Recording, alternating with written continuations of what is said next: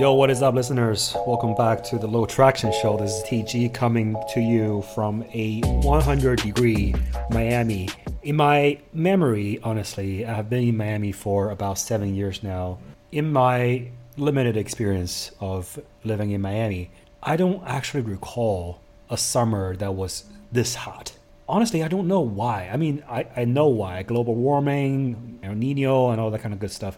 But it's surprisingly hot this year. Obviously, you know, I, I don't think I have any right to complain because there are other locations in the United States and globally that is much hotter than Miami, and people are suffering. Some people actually died. You can see this from the news. Some people actually died from the heat wave. And obviously, there's actually flooding, there's typhoons and everything in on the uh, Pacific Ocean in China and everything. So everybody out there, please stay safe, stay dry, stay hydrated. I hope everybody is having some, at least everybody is having some time off during the summer. This episode is a little late because recently we have been dealing with some busy schedules, and obviously, I can't believe it's already August. The time just flies when you're busy. The entire summer just kind of flew by without us even noticing. And since it's August, it also means that I have been driving my new car or new SUV for about a month now. So, in today's episode, let me just share my user experience based on this one month of ownership of this brand new SUV that I recently got hold of. So, in one of my previous episodes, I talked about the rental experience I had driving a Audi uh, Q7. I said I, I finally realized that there is a value to the luxury and the comfort of a high end, very well equipped SUV. In that episode, I was talking about, you know, it's very easy to get yourself into one of those, but it's much harder to get yourself out of it and get back to the, the bare minimums of driving, like a very simple Miata or very simple Civic for that matter. But it is nice, arguably. I have to re- I have to recognize that it is nice to be enveloped in a very nice interior with all the tech you know currently available on cars all the safety features the integrated navigation that actually works apple carplay android auto all the conveniences that a modern car can offer. Those are actually positive experiences. Although you know one may argue that the essence of driving doesn't require any of those.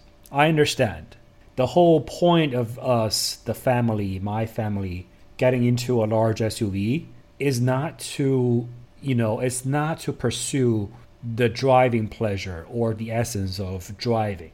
This whole idea behind getting a large vehicle slash large SUV is because our family needs it. That's the basic reason, which is why we chose this vehicle. People who follow this podcast may probably think that since I was in love with the Audi Q7, why don't I simply just purchase the uh, the Audi Q7? Well, there is a very good reason for not doing that, and that is the the pricing on these vehicles. You see, Audis and BMWs and Mercedes and including these up and coming really very well executed Korean brands, Genesis, Hyundai, Kia, all their large SUVs are in huge demand in the city of Miami. If you haven't realized, I think best seller, just you know, by my eyeballing on the streets, like the vehicles I see every day in the city around town when I'm driving, I think one of the best selling brands here is actually BMW. In any other major metropolitans, that may not be the case. A lot of US cities, they probably sell a whole bunch of luxury cars, and there's a good diversity of different brands. But in here, it's pretty much all German. It's BMWs, it's Audis, it's Mercedes. From sedans to SUVs to large SUVs and to sports cars.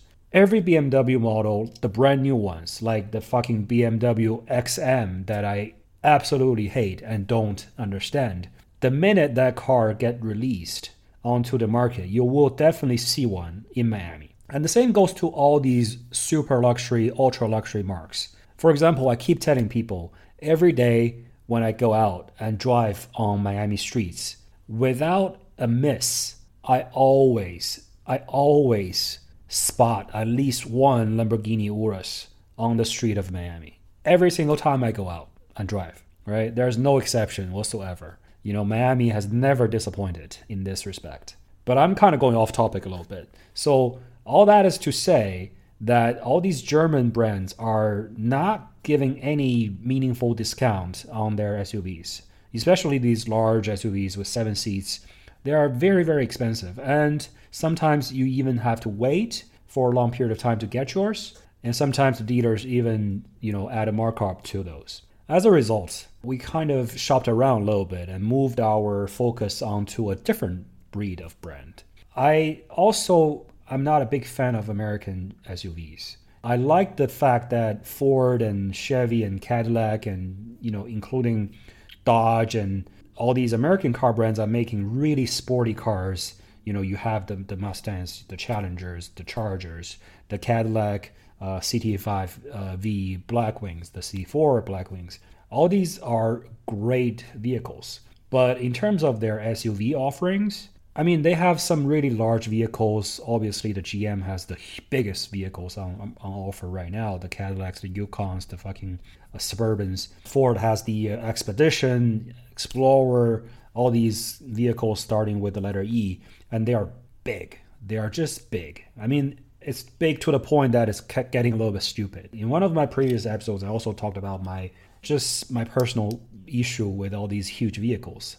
Like they're big, they're tall, they're heavy, and their headlights are really, really high up there, and then they, they project right into the driver's eyes, either in front of them or opposite side of them. So I'm not a big fan of these huge American SUVs. Um, you know, they they literally drive like school buses. They they look like school buses. So big American SUVs, they are you know basically not within the choice. My goal was to find a seven seater that is relatively comfortable, has you know all the standard features that is on offer these days on the market. Obviously, the higher the discount I can get on the on the sticker, the better. I also put a lot of focus on the safety of the car, and I also did not put a lot of emphasis on the power and sort of driving dynamics of the car because this is a family car. It's going to be a lot of people sitting in the car you know there'll be going to be older people in there. I'm not going to be driving fast. I'm not going to be racing with a seven seater suv on the road. I probably will be just driving on the right side lane very slowly following the flow of traffic not trying to making any overtake or sudden change of direction on the highway. And most of the time this will be doing a short commute between the home the office slash the supermarket grocery getter. Nothing too fancy about it in terms of the uh, the powertrain.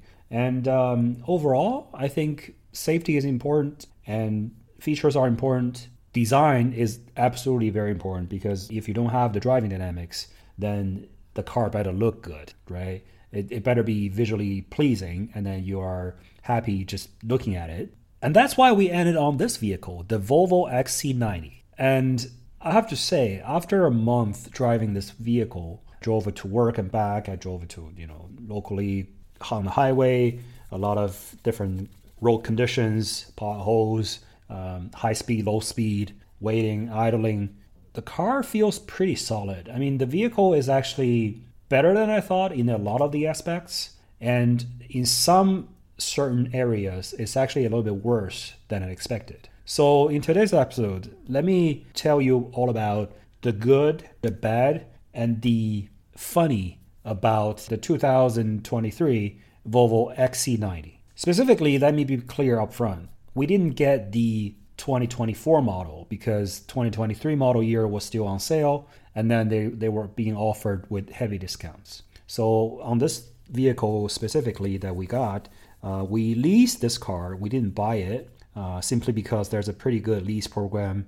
Uh, leased it for three years, and um, the car was not the plug-in hybrid model. Didn't get a plug-in hybrid mostly because I don't have a charging station at home.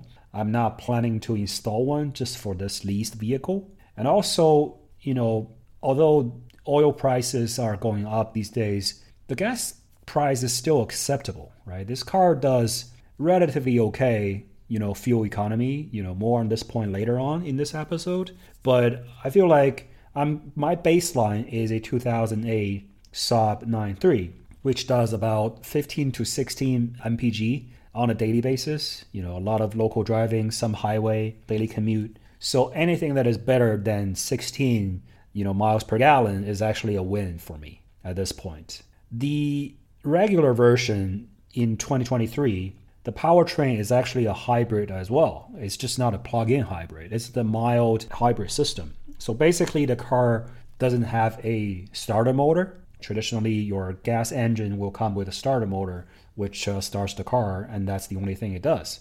But in this case, it got rid of it, but in its place, it put in a hybrid drive, which is a battery-driven electric motor. It acts as the you know hybrid system. Obviously, it stores a little bit of energy when you are braking uh, through regen, but also it supplements the torque and power of the, uh, the, the ICE engine when you are accelerating and during normal driving.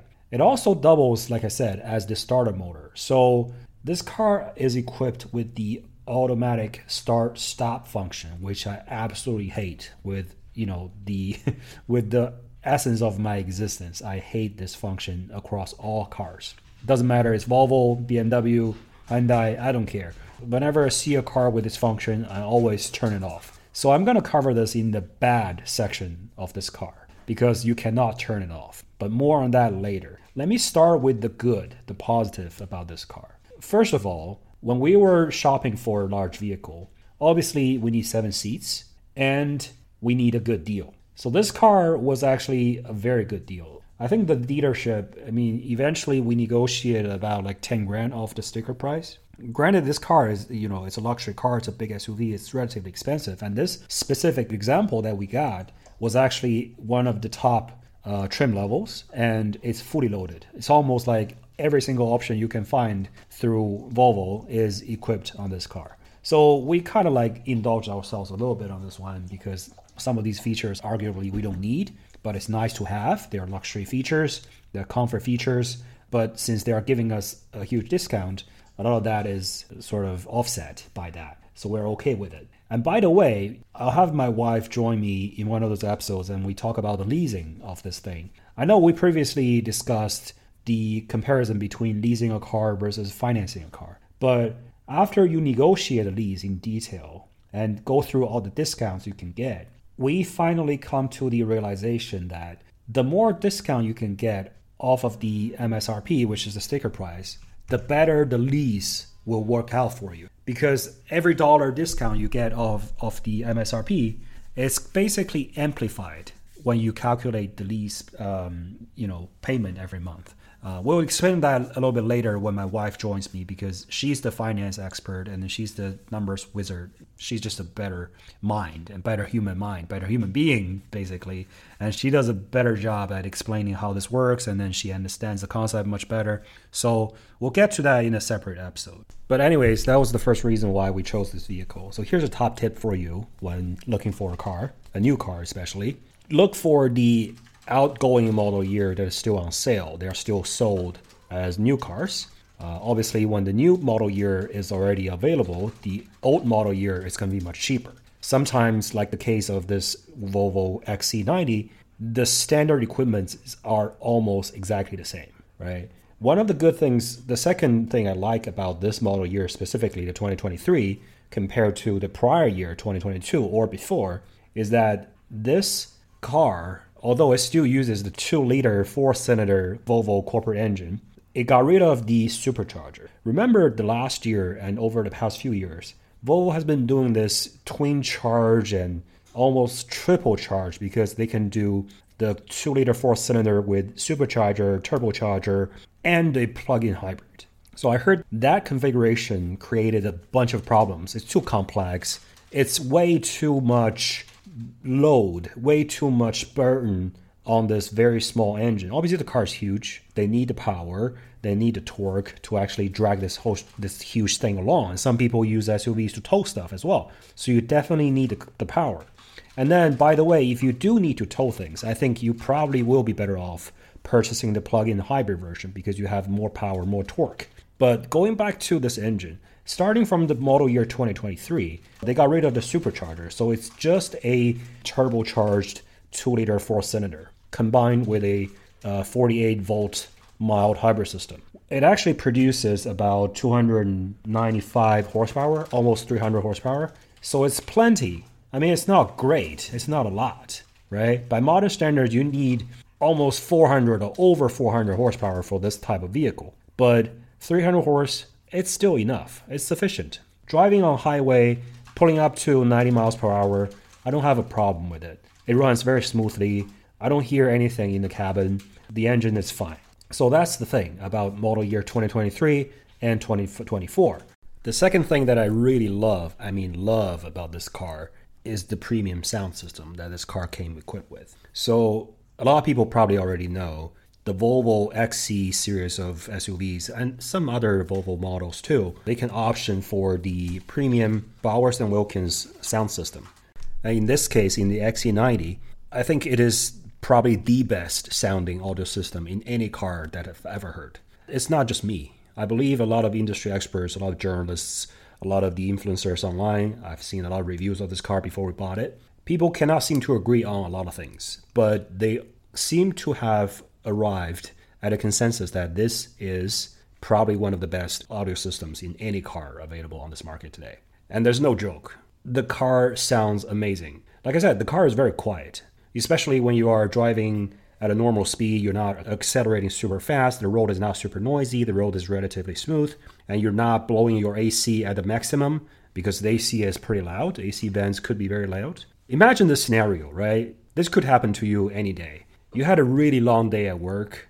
It's already dark outside. You have been working overtime. Your boss is giving you a lot of shit. Your colleagues are being dipshits about certain things. You just cannot agree with them. You cannot help but do it yourself. You are talking all day. You have meetings, calls, long conversations about nothing.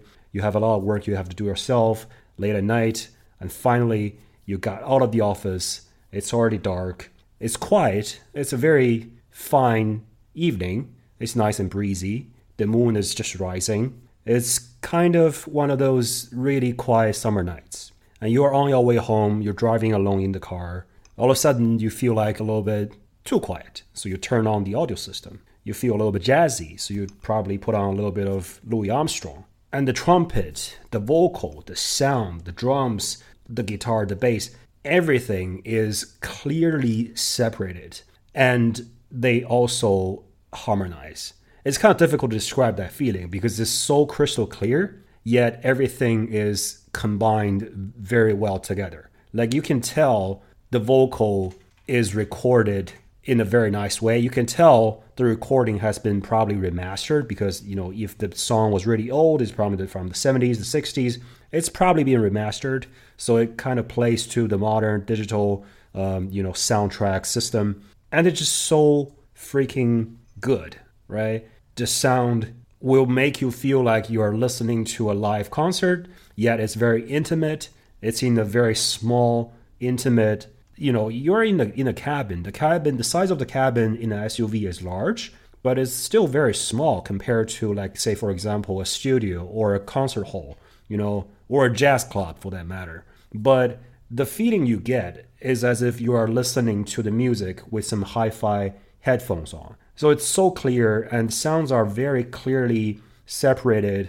Um, the highs are high, the middle is very, very crystal, and the bass is strong, but it's not excessive, right? I really hate excessive bass in car audio systems, and this car doesn't do that. This Bowers system doesn't do that. So it gives you a very emotional feeling when you're listening to good music. You're listening to jazz, if you feel funky, you listen to a lot of those.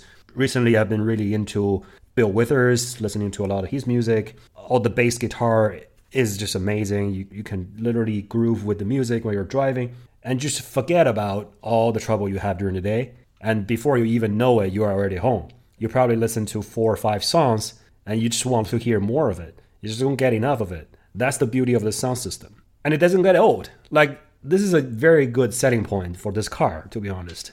If this car come equipped with this sound system, obviously you will recognize it by the little tweeter that is on top of the dashboard. It's a small, it's like a little clock, but it's the one of the tweeters.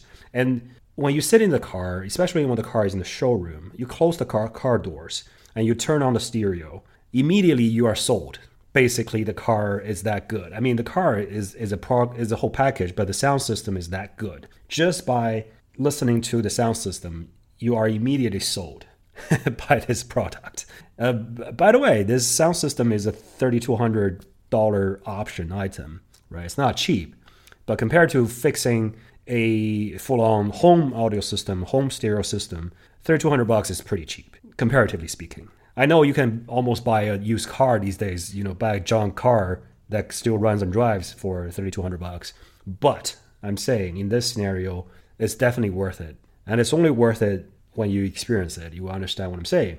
Plus, you can always justify to yourself by by telling yourself, "Hey, I'm only leasing this car, so I'm not paying the full 3200. I'm only paying maybe between 40 to 50% of it." Obviously, don't do that math when you you know consider buying or leasing a car you have to look at the whole sticker price and everything included but the sound system is good and then i want to justify spending this 3200 bucks on this Bowers system so that's the second thing that i really enjoy this car the third thing that i want to talk about today is the operating system of this car so the unique thing about this operating system is that this is actually a google based operating system so it's not developed by the OEM, it's not developed by any third party, it's literally Google. So the tablet in the middle is, by the way, is a portrait orientation. It's not horizontal. Um, some people feel a little bit weird about it, but I'm fine with it. You know, it's, just like any cell phone or iPad, but it's a Google system. And the apps are arranged in a way that it looks very familiar.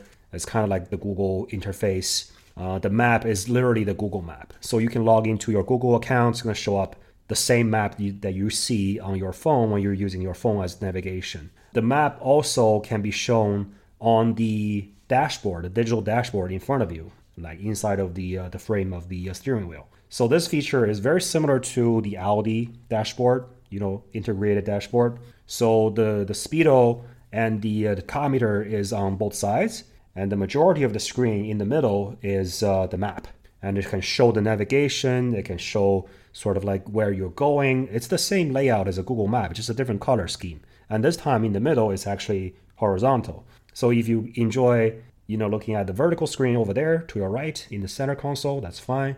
If you don't want to look at it, just look at the, the, the dashboard in front of you, right? You can read your navigation through that as well. And this car also is equipped with the, uh, the head-up display, the HUD. So the navigation will be projected on the windscreen as well. And the good thing about this operating system is that you can literally use the map in the middle in front of your um, steering wheel, and you can run other things on the vertical touchscreen in the center console.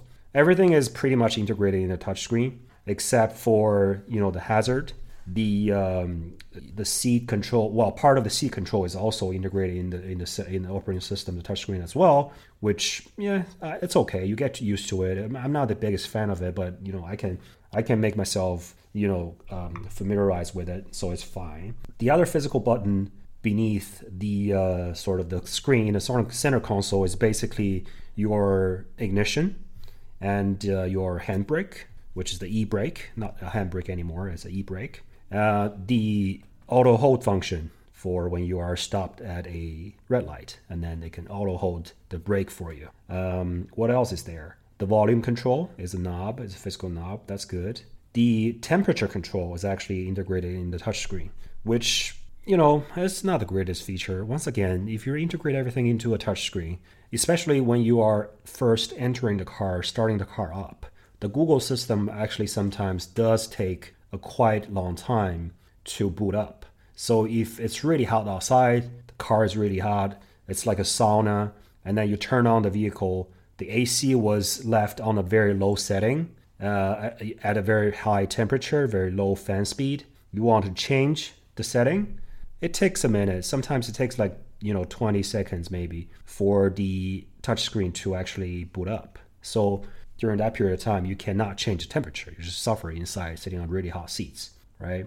Although I have to say, you can start a car ahead of time using the mobile app. So you can literally control the car to start the AC and the engine on your phone. So, I mean, you can solve that problem by using that, which is totally fine, I guess. I use that feature actually all the time nowadays. I'm very quick in adapting to these super convenient features and technology because I need it, right? Before I go out, I need to like cool down the car because it's been sitting outside. It's 100 degrees outside. It's super hot inside, and it's not really healthy for any occupants in the car. So that's the third thing. The fourth thing, which is kind of like important to the family, but not necessarily to me personally, the car is huge. The cargo space is big. I have done a comparison of almost all the three row SUVs in the US market. I have compared just one simple metric, and that is this the cargo volume behind the second row seat. So assuming your third row is folded, then what is the cargo total cargo volume in the trunk behind your second row seat? I have compared anything from your Lexus GX to you know the Mitsubishi Outlander, which is small vehicle, obviously, to your um, Volvo, BMW, Audi, and uh, Hyundai, fucking Genesis, anything but the huge American school buses. And the Volvo XC90 actually has one of the biggest trunk space. I mean, I think my speculation is, although I haven't done the actual measurement, but the car is not longer than other competitors. The wheelbase is not significantly longer than its competitors either. But I think the advantage of this XC90 in terms of cargo space is that the opening is actually very big and tall, and the rear end of the car is relatively square. So instead of like a sloping back or the side windows at a very, very steep angle, the car is relatively, you know, straight up and down. So the width on top of the trunk space, on top of the trunk opening, is actually pretty wide. And there's nothing inside that is kind of protruding, like in the way or occupying any uh, unnecessary cargo space. So that's that may be why. Uh, cargo space is going to be important because when you have you know five or six or seven passengers in the car, if you are traveling somewhere, I'm sure there will be a lot of luggage in the back in tow. So it is important, and this is one of the considerations, one of the primary considerations actually when I when I was comparing different models, different brands. And the next category of positives about this XC90 is something I call the common sense category. So what I mean by that is, in terms of the design and the engineering of the car, there are a lot of design details that follows common sense in this vehicle, which is a good thing, which is a great thing actually. They are intuitive, they are ergonomic, they make sense, they follow human logic, and they are not overly intrusive. Those, those are very important things when you consider sort of overall design and human machine interactions. So, for example, a lot of cars these days will give you a lot of warning messages and alerts and chimes and sounds and, you know, beeps and dings inside of the cabin when you do something wrong if you're not buckling your seatbelt, I have driven cars where the fucking chime is going to go on forever. It doesn't stop, right? In this car, if you don't buckle your seatbelt, the light, the red little warning light is going to come on on the dashboard to remind you you have to buckle up. There's a there's a sound that goes off for a short period of time, and then it just quiets down. The little warning icon still remains on the dashboard. The sound goes away. So it's a very mature, very adult way of reminding the occupant and the driver that you have to buckle up. And but if the driver doesn't want to, the the vehicle doesn't just continue on and keep yapping and shouting and doesn't shut up. I feel like that's a very positive in the design detail, the treatment of all these different features. It is not being over aggressive. Another example is that I mean this is not unique to Volvo, I realize that, but in this car, they have front fog lights on both sides, left and right. So when you are turning at night to the left or when you're turning to the right, the corresponding side fog light is going to illuminate.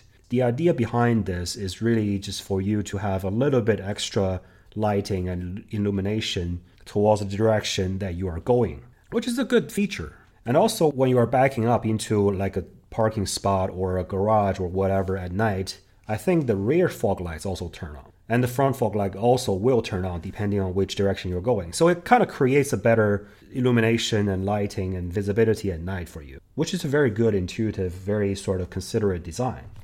Oh, there's another thing in this category. So this vehicle actually does not come with a wireless phone charger. I specifically asked about this, you know, at the dealership. And I think the salesperson actually gave me a pretty good answer. Um, he said that Volvo, I think, did this on certain models over the past few years, and they realized that the wireless charging pad in car is not a very good technology, which I actually agree. I have one of those at home, I have one at work. You know, it only works. I mean, everybody knows they charge super slowly, right?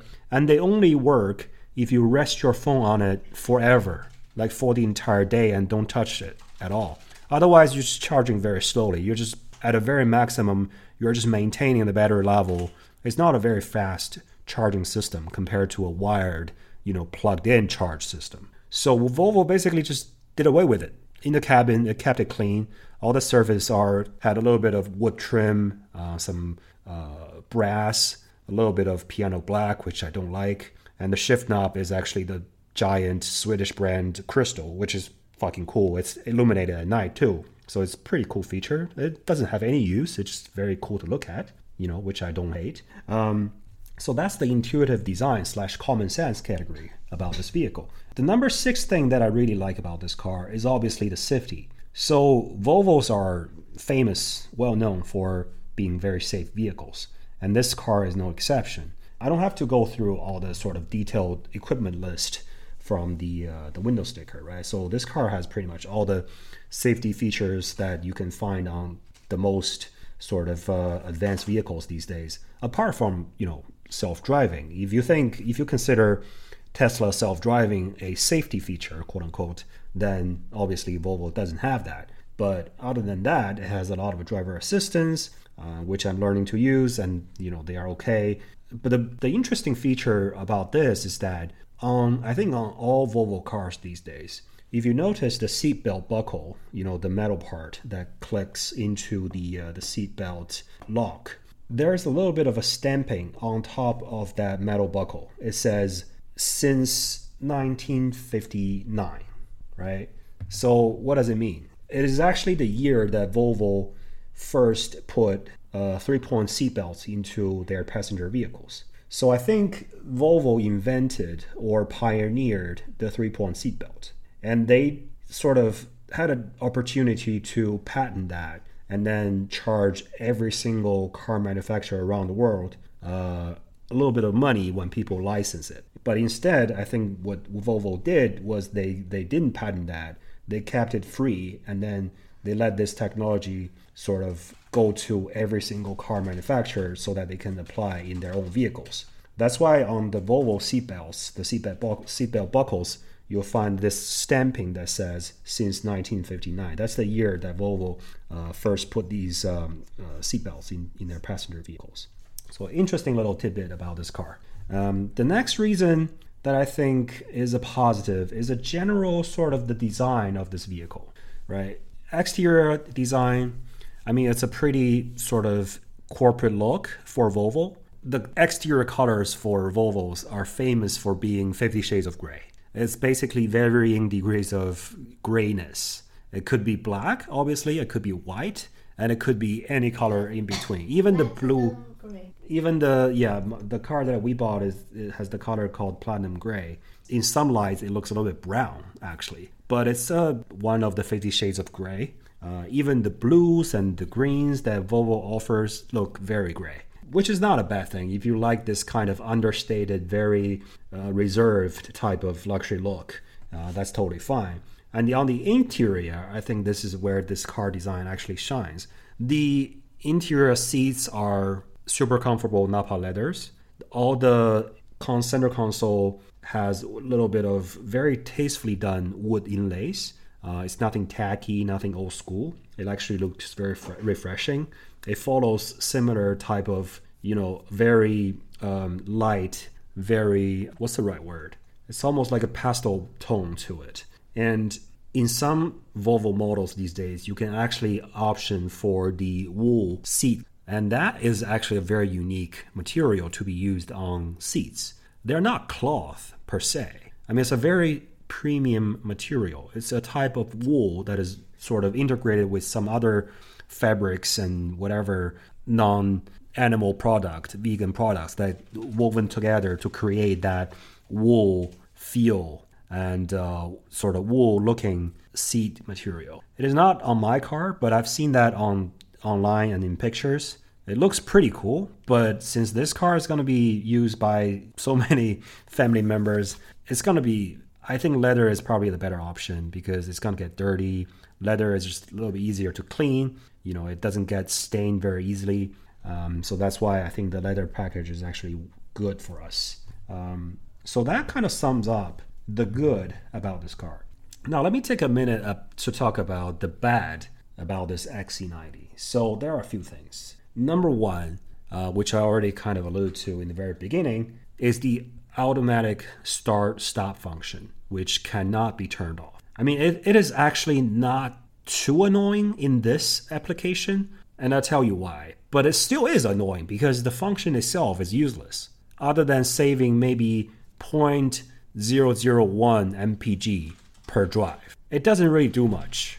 And it puts a lot of extra work to the engine and the starter motor I mean, in this case, it's only better because this car does not have a starter motor. So the starter motor is the starter motor function is actually carried by the hybrid motor, which means the starting uh, process is much quieter than your traditional ICE engine. You almost don't feel it, but you still do feel it a little bit. And this thing is going to turn off the engine no matter how short your stop is. Like you are in stop and go traffic, the car in front of you will move the next second and you stop for just a very brief period, the engine is going to stop. And the moment you lift your um, brake pedal, it's going to go again. The car is going to start again. So there's always a little bit of hesitation when you um, start moving, get moving again from a full stop. Additionally, when the engine doesn't run, the AC does not run at full speed. I don't know how the car determines when the AC needs to be fully on. But if it's up to me, I think the AC needs to be fully on all the time, especially here in Miami. It's fucking humid. It's fucking hot. It's fucking intolerable when the AC is not on. So when you are at a stoplight, the car engine shuts off. The AC is then turned into a very low speed setting, and it almost doesn't work. At that point, you just I mean, sometimes I just have to lift off my brake pedal a little bit to start the engine so that the AC continues to run. So that's the annoying bit.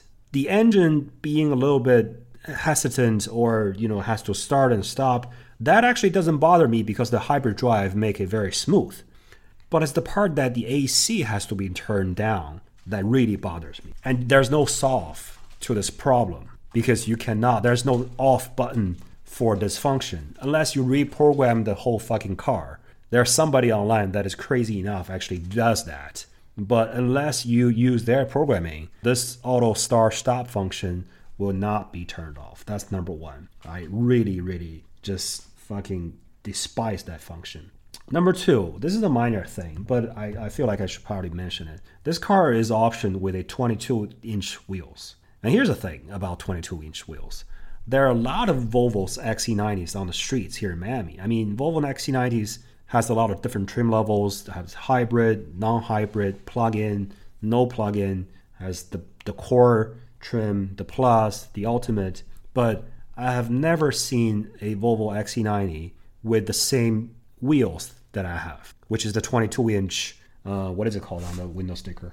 It's called 22 inch six spoke black wheel with summer tires.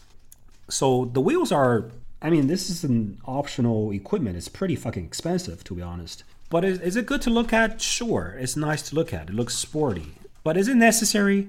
Absolutely not. And 22 inch wheels just means that when you break it or scratch it or scrape it against the curb or bend it in the pothole, it becomes exponentially more expensive to replace or fix. That's the only implication here. And the tires are lower profile summer tires, which means they're gonna wear out sooner, which means they are a little bit less more a little bit less comfortable than the thicker tires, which also means they may be a little bit noisier, a little bit worse fuel efficiency. I mean, it just doesn't have a lot of benefit.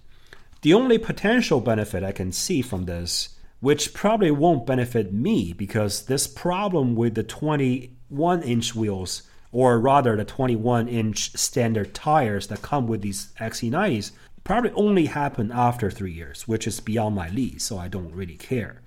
A lot of people online have reported, and some, some people complain about the 21 inch uh, standard tires that came with this vehicle. I think they are the uh, the Scorpion. I think it's called Pirelli Scorpion. Is it the Pirelli Scorpion or is it uh, the Bridgestone Scorpion? Something Scorpion. So evidently, that tire after maybe sixty thousand miles or about three years, there's a layer of whatever, like a film or sprayed on kind of thing inside of the tire that will actually peel off and fall off. What that does is that that creates a lot of vibration in that tire. So at beyond 60,000 miles on the tire or beyond 3 years, all of a sudden that tire becomes super noisy and vibrating on the highway. So that's the only thing that I've discovered online about this this tires. And apparently the 22 inch summer tires doesn't have that problem. So you know, glass half full, I guess. There's a little bit of positive about this, but I really don't think that's necessary. The only reason why we chose this vehicle with the 22 is because this vehicle was obviously, like I said, running a pretty good deal, and then it has the sound system that we liked. It has the seven seats, has the good color combination, design wise. So everything kind of checks our boxes except for this package, which is really extra. But you know, we we decided to just um, you know go with it uh, it's not a huge deal. And the last thing that I don't quite like about this vehicle is that you know this car being a mild hybrid, a two two liter four cylinder mild hybrid, I would probably expect a little bit better fuel economy on this thing. So when I'm doing my daily commute, which is mostly local driving, very little highway, it is doing about 19, uh, anywhere between 18 to 20 miles per gallon, which is pretty bad considering this is such a small engine. It's a turbocharged 2 liter. But if you think about it, no matter what kind of engine you're using in this vehicle, what kind of application, whether it's mild hybrid or plug in hybrid, the energy that it costs to drag this giant vehicle and myself, my own weight, through traffic and from point A to point B, it's pretty much the same amount of energy. So the engine has to work extra hard for a small engine like that, right? it has to work extra hard to generate enough power to finish all the work. In that sense, you know, the MPG is very similar to a, for example, a V8 engine uh, for this application. But obviously, Volvo now only has one engine option. It doesn't have any other options. Uh, it has done away with the V8 for many, many years now. But I'll probably expect the mile per gallon a little bit better. Like even on the highway, I think it doesn't improve too much. So everything combined, we're talking about maybe 20. So premium gas, 20 mile per gallon. It's not bad, but it's also not the best, right? So that's the thing that I'm not a huge uh, fan about. Like I said, for this car, I'm being very practical. In other cars, if it's a sports car, if it's a fun car, I wouldn't care the least about fuel economy. But since this is a family hauler, it's a very practical application. I need to think about that as well. Okay, so those are the bad things. And here are some really funny things that happened uh, about this car, or rather, when we actually were shopping for this vehicle. The first story I want to tell you is that when we were shopping for this car, we went to three, I want to say three to four different dealerships, different Volvo dealerships. We have test driven probably six to seven different XC90s, including mostly new ones, but some used ones, lightly used ones as well. We have test driven the plug in hybrid version, we have test driven the ICE version. And out of the seven vehicles that we drove, I think probably four or five of them felt just completely different on the road.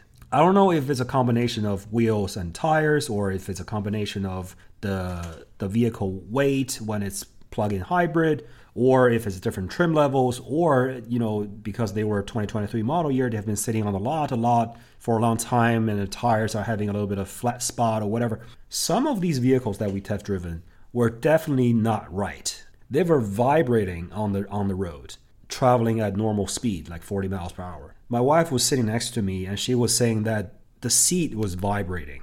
I can feel under my feet the floorboard vibrating in one of those vehicles. if you look for reviews online, actually, you know, one of the YouTube channels that I watch regularly, um, Savage Geese, he actually had a 20, I want to say 2019 or maybe a little bit earlier actually.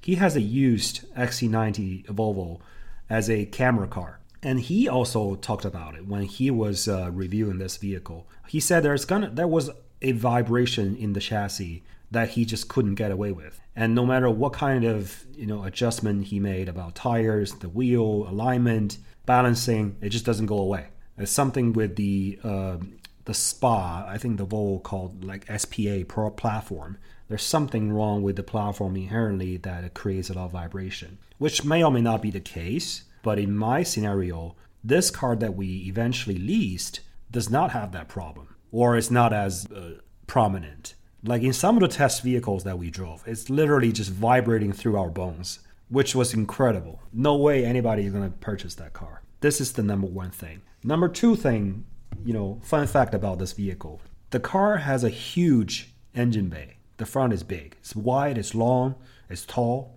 But what's interesting about this is that it's also kind of strange. That is that the hood of this this car is big and it opens up really wide. So what that means is that when the hood is open, the front edge of the hood is fucking in the skies. Like I'm six foot tall. When I'm standing next to the car and the hood is open, I can't even fucking reach the top of the hood.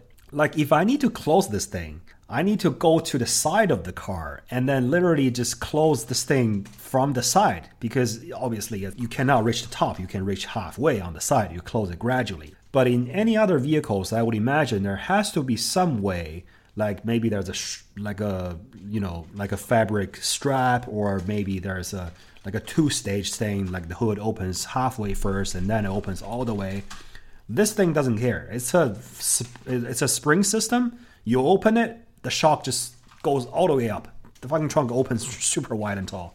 Like there's no way, unless you're like Yao Ming or you're over two meters tall, there's no way you can fucking reach the top of it. This is the funny part about it.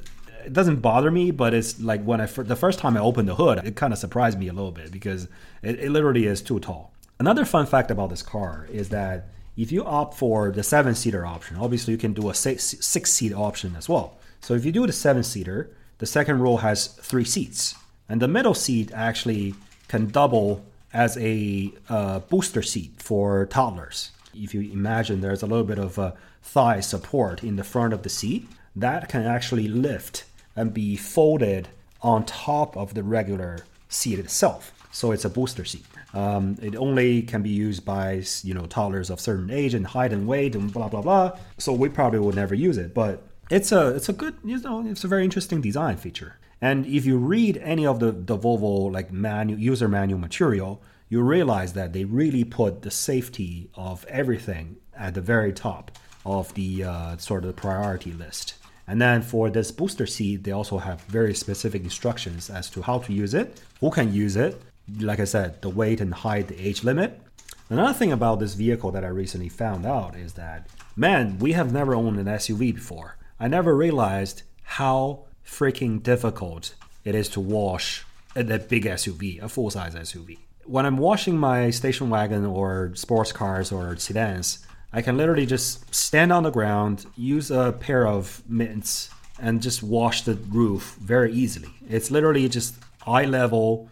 I can reach my arm through the throughout the roof, no problem. I'm not gonna scratch anything on the side of the car, right? I'm not gonna obviously I'm not wearing any belt or keys on my belts anything. When i'm washing my car i need to i try to wear really soft clothes no hard metal on my body any part. So i don't you know just in case i don't i, I scratch any of the paint.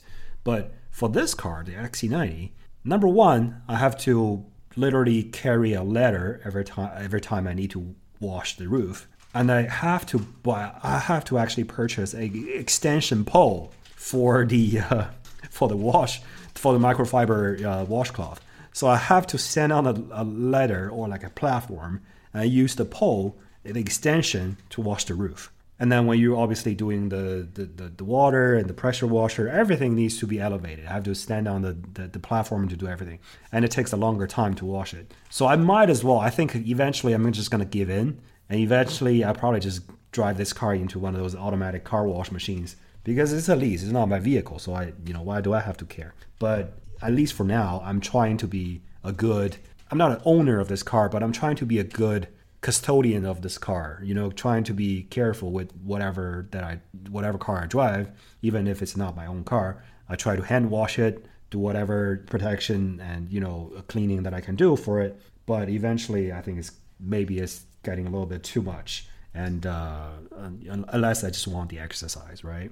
Oh, by the way, one last thing, which is not really funny, but uh, that happened to this car. I, I got this car for the first week, and I took it to work, right? And like I told you before, my office building has only valet parking. There's no self parking options. So for the first week, during the first week, I went to the office maybe four days. And on the fifth day, I was washing my car in my in my house, near my house. I've already seen a fucking giant scratch on the tail of this car, on the bumper near the tail light. You know, one of these sort of sharp edges, the paint is already scratched off. And because this car is kind of silver slash platinum gray, it was not very obvious. It took actually me hand washing the car to actually discover that. But immediately, four days into new car ownership, the valet already fucked it up. It's amazing how just careless and incompetent the valet people can be. They scratched my previous car.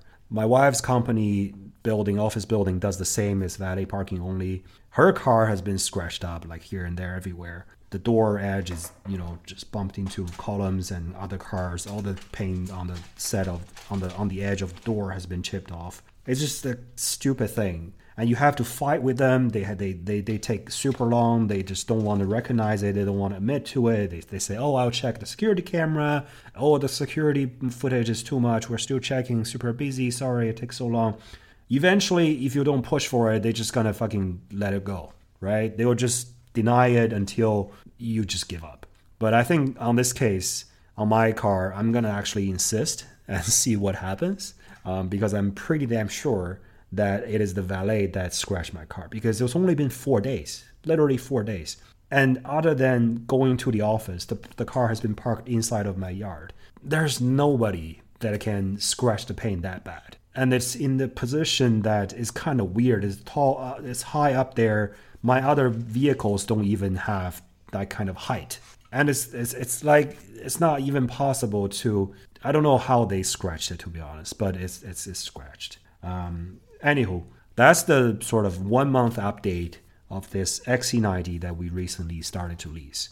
I hope this is helpful. I know this is a review of a single model, and there's probably way more information than you would need. And um, you probably are not in the market shopping for one of these, but I think I feel pretty good about it.